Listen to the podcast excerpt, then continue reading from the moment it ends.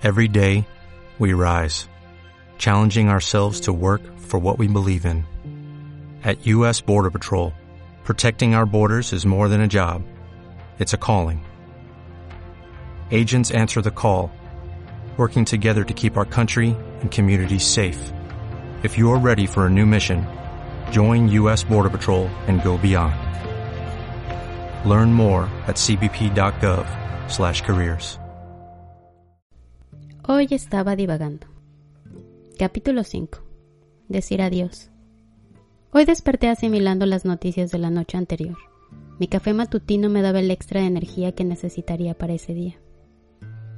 Es curioso cómo la vida se acaba, y no solo la propia. Me refiero a la de los otros, pues es la única de la cual somos testigos. Un día puedes estar platicando con ellos y al siguiente ya no están. Desaparecen, y detrás de ellos dejan un sinfín de cosas con las cuales tenemos que lidiar. Una de ellas es limpiar sus casas. Ese instante es sumamente revelador. Desde abrir esa puerta y darte cuenta que ahí, hace no mucho, había un cadáver de una persona. Y te preguntas, ¿qué pasó en sus últimas horas? Observas todo como si un detective se apoderara de ti.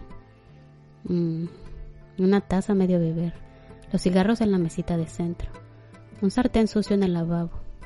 Mm, comió carne su última noche. Un sándwich medio mordido en la cocina, la almohada en el piso, las pantuflas a medio paso, los guantes usados que el médico forense dejó sobre la mesa. Pides a esas pistas que te digan qué pasó. Hay muertes que son esperadas, Pasan meses de agonía hasta que un día, sin desearlo, pero esperándolo, mueren. Hay otras, como de las que he sido testigo en el último año, que simplemente suceden. Un día, un policía toca a tu puerta para avisar de la muerte de esa persona. Yo me preguntaba mientras veía esos oficiales de policía frente a mí, con caras que pretendían empatizar con el dolor y al mismo tiempo observaban cuál era nuestra reacción, la cual ni tú sabes cuál es la adecuada. ¿Qué se hace en estos casos? ¿Lloras? ¿Te sorprendes? ¿Qué se hace frente a unas figuras de autoridad dándote una mala noticia? Antes de abrir la puerta pensé que había cometido un delito. Uno nunca sabe. Tal vez me pasé un alto con el scooter el otro día. Tal vez no debí de ver ese contenido prohibido en Internet. Eso era lo que yo pensaba antes de abrir la puerta. Uno no espera que te den esas noticias, pero están ahí, preguntándote registros médicos, tu teléfono, tu correo electrónico, avisándote que harán una autopsia, mientras uno solo está ahí, pensando cómo debo comportarme en ese momento. La reacción siempre va ligada al grado de cercanía que se tenía con el difunto. Uno más o menos sabe cuál será su reacción si es una persona cercana.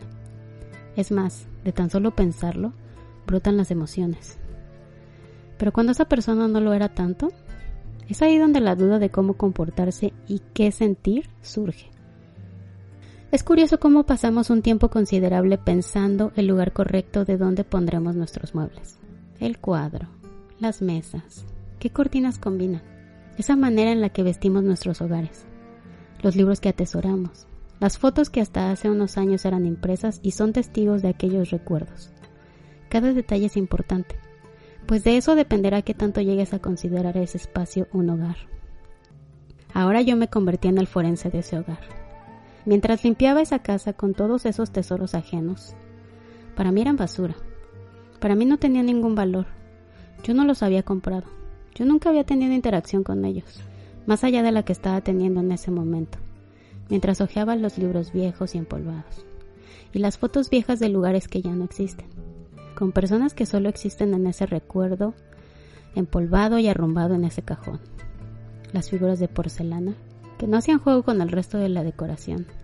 Montones de CDs viejos junto a una radio vieja que no servía. Un montón de revistas y recortes de periódicos. Mm, el sillón a la basura o a donación. La comida vieja en el refrigerador. El colchón. Ahí la encontraron. ¿Ese se tira o se va a donación?